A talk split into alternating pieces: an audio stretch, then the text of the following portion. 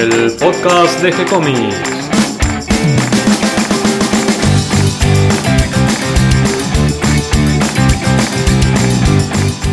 Muy bienvenidos a un nuevo episodio de G-Comics, el podcast donde hablamos de todas las técnicas necesarias para realizar un cómic, cómo dibujar un manga y todo el conocimiento requerido para dibujar esa historieta que tenemos dando vuelta en la cabeza.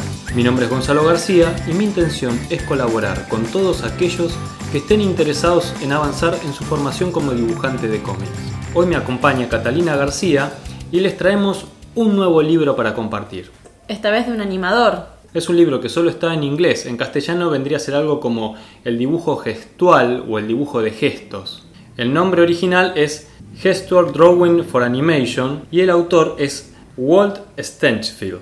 Este libro en realidad está hecho por estudiantes de sus cursos. Él le impartía unos cursos semanales porque vio que era mejor para expresar lo que él quería enseñar, en vez de dar eh, clases maestras o magistrales, cursos intensivos por ahí de uno o dos días, vio que era mejor si a lo largo de muchas semanas iba explicando cuestiones puntuales. Hay que aclarar que mm, él era animador en Walt Disney, trabajó muchos años en eso y después se dedicó a dar clases. Ahora vamos a contar de su vida.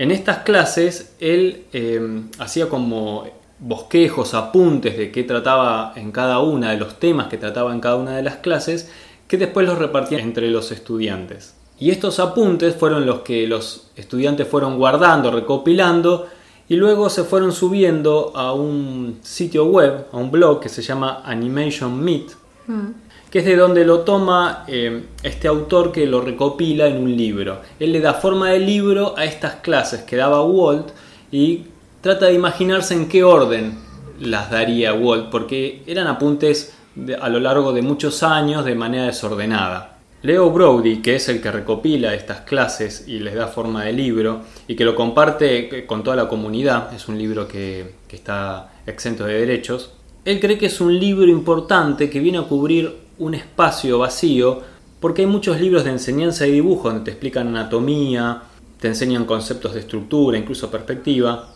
O también por otro lado hay libros de animación donde, donde se explican todas las técnicas de animación, pero en ninguno de estos libros te explican cómo hacer eh, personajes que tengan eh, poses expresivas, poses que expresen con fuerza.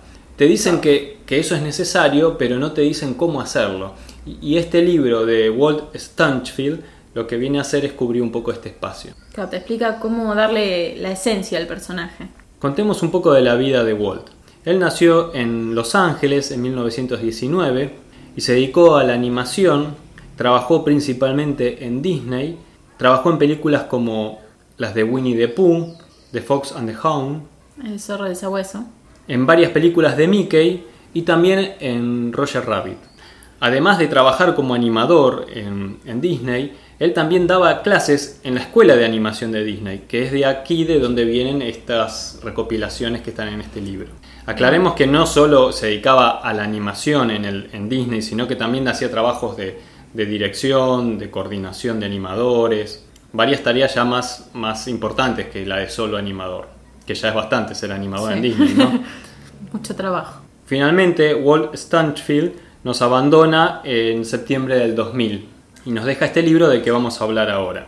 Eh, ¿Y qué nos cuenta este libro? Bueno, él comienza hablando del proceso de aprendizaje y él dice que debería ser divertido, pero que eh, no es tan fácil ni tan divertido porque implica algunas cosas de entrada. Por empezar, hay que dejar un falso orgullo, ese orgullo que nos impide aprender, y tenemos que ir a buscar ayuda y practicar. Él considera una gran persona aquella que es capaz de ir y pedir ayuda. Además, requiere de trabajo dedicado y duro. Él justamente cuenta que en sus comienzos él era un poco vago, digamos, en cuanto a que picaba un poco en distintos temas, le gustaba la poesía, le gustaba el arte, le gustaba la música y también le gustaba dibujar. La cuestión es que termina entrando a un estudio de animación y empieza a trabajar de asistente de un animador y lo hace durante 10 años. Luego va a otro estudio donde trabaja de asistente de otro animador. Y él observa que estos eh, animadores ya formados eran muy dedicados a su trabajo y que trabajaban muy duro.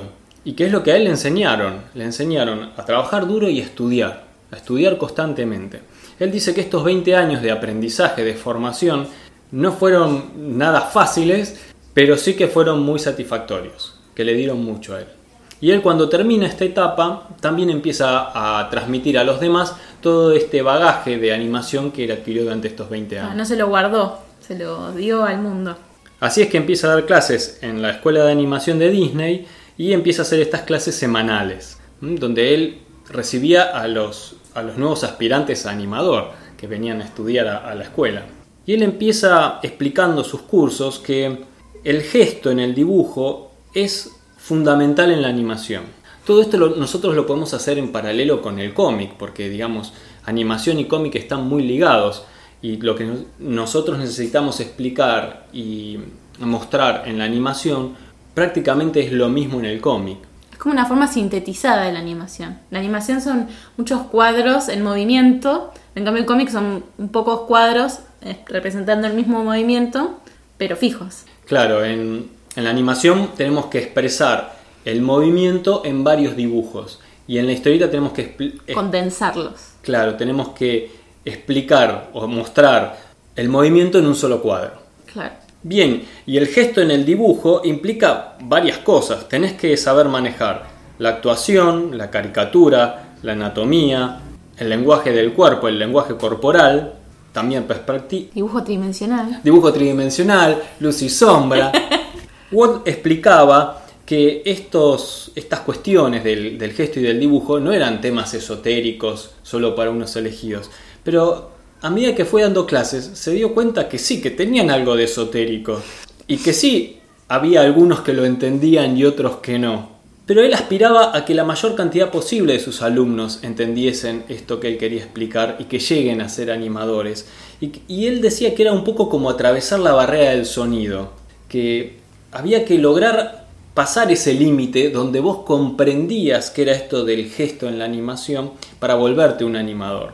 Bueno, un poco lo que contabas vos con el tema de perspectiva, que a vos lo practicás, lo practicás y no llegabas a entender hasta que en un momento te hace clic. Por eso te lo da también la constancia, la práctica, el observar. Walt nos transfiere varios conceptos y pistas de por dónde tenemos que ir y algunos consejos básicos que son muy importantes al momento de dibujar, que sirven para toda clase de dibujantes. Él lo explica para los que son a los que quieren ser animadores, pero la verdad que sirve para el dibujante de cómics, para el ilustrador, para el que va a hacer storyboards. Nos enseña que tenemos que oponer a una línea rígida una forma suave, usando ángulos. Por ejemplo, a un ángulo del lado derecho le va a corresponder una línea suave, sin ángulo, del lado izquierdo. Puede ser una recta, una curva, pero siempre suave. y siempre oponiéndose. Esto es muy notable en el cuerpo humano y sobre todo se, se puede acentuar en la figura femenina, pero es aplicable a toda clase de dibujos, a toda figura. También Walt nos aconseja que tratemos de dibujar eh, formas que funcionen con la acción en vez de copiar. O sea, dibujemos formas pensando en la acción, no en copiar, en el movimiento, no en la copia del objeto o, de la, o del personaje. Claro, él habla de captar la expresión antes que captar la anatomía, digamos. Nos aconseja también que enfaticemos la compresión y el estiramiento en el movimiento, que lo exageremos. O sea, si algo se comprime porque choca contra algo, porque golpea o porque se está inclinando o agachando el personaje, eso lo exageremos. Y lo mismo si se estira, si estiramos un brazo, si estiramos, si tiramos un objeto, si el personaje está estirando una tela, por Si ejemplo, se está cayendo, por ejemplo, enfatizar la caída para que... estirando la figura. Se nota también mucho en las escenas de lucha. nos sugiere, porque a él le gustaba esta palabra, él decía que le gustaba no corregir los dibujos, sino sugerir. Nos sugiere que pongamos detalles solamente si enfatizan la acción o el dibujo.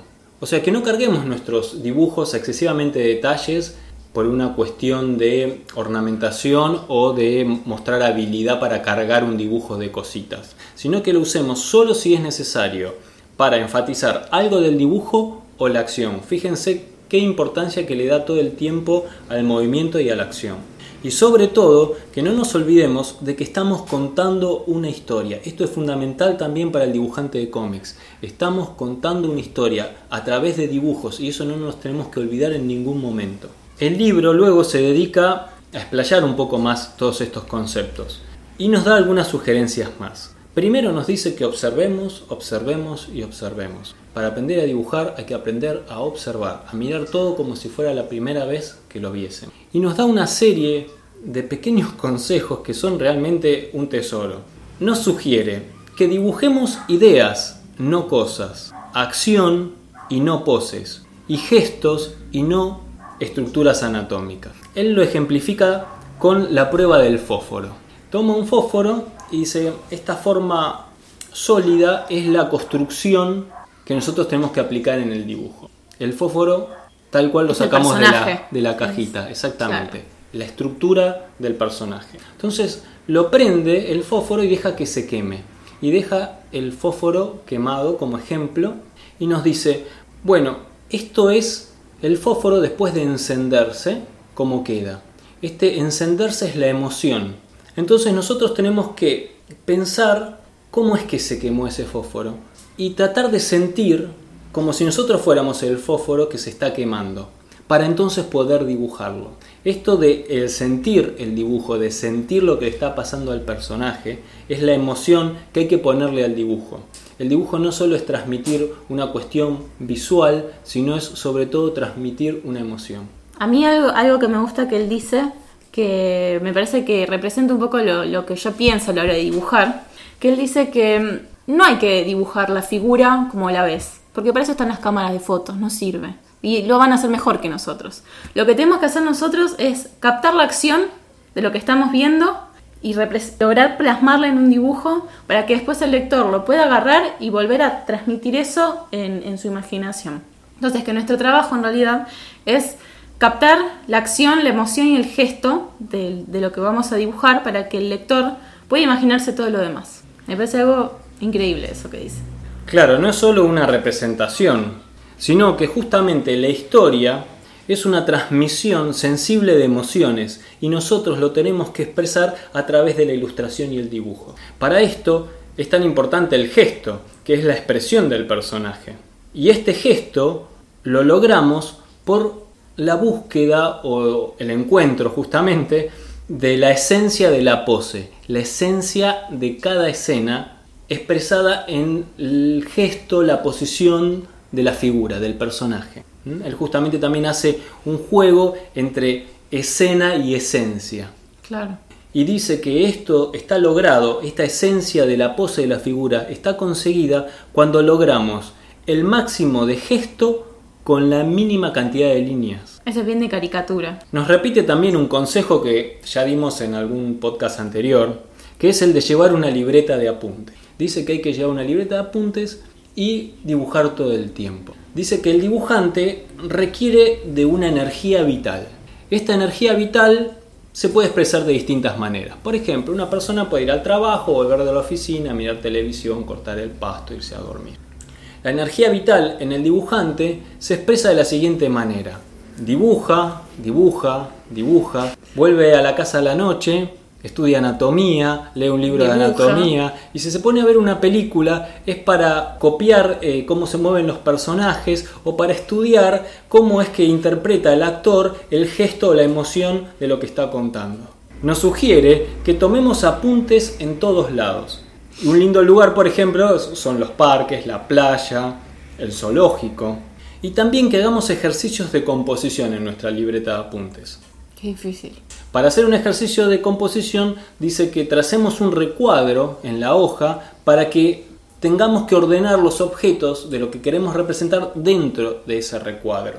Y también como pista, como, como pie para este ejercicio, sugiere trazar líneas de lo que queremos representar con los ojos cerrados y luego encuadrarlos dentro de un rectángulo. Y es muy interesante las líneas, cómo componen un cuadro de esta forma. Además, también nos sugiere que en la libreta de apuntes hagamos notas, que nos volvamos obsesivos de las notas. Junto a cada dibujo generalmente viene un pensamiento, una idea, una observación. Dice que le agreguemos por escrito junto a nuestros dibujos, que eso es una fuente valiosísima para la creatividad posterior. Finalmente, el libro se va extendiendo y detallando todos estos conceptos. Explica un poco sobre el vocabulario visual, o sea, los diferentes tipos de líneas, de puntos, de composiciones que podemos usar como si fuera una especie de tipografía o de lenguaje básico con el que nos expresamos a través del dibujo. Después tiene un capítulo donde habla de encontrar lo abstracto en la figura, buscar esas formas abstractas dentro de la figura y también em, sugiere un modelo para las figuras que lo llama de lo flexible y lo sólido. En el cuerpo humano y en los animales se va dando una sucesión de partes sólidas con partes flexibles. Por ejemplo, cabeza sólido, cuello flexible, pecho sólido, cintura, flexible, cadera sólida, piernas flexibles. Muy interesante este concepto, nunca lo había visto. Sí, no se me ha ocurrido. Después va de lleno a los sketches de figuras, usando el modelo de los tubos, formas cilíndricas para dibujar las distintas partes del cuerpo nos vuelve a hacer eh, acento en el movimiento, nos dice que dibujemos verbos y no sustantivos, siempre pensando en la acción, y que dibujemos con un propósito, o sea, con un objetivo. Para abordar la figura humana nos puede ayudar dividir el cuerpo en distintas partes y unidades. Y finalmente se dedica a analizar y enseñar los principios de la animación. Esto está muy detallado en el libro y realmente vale la pena.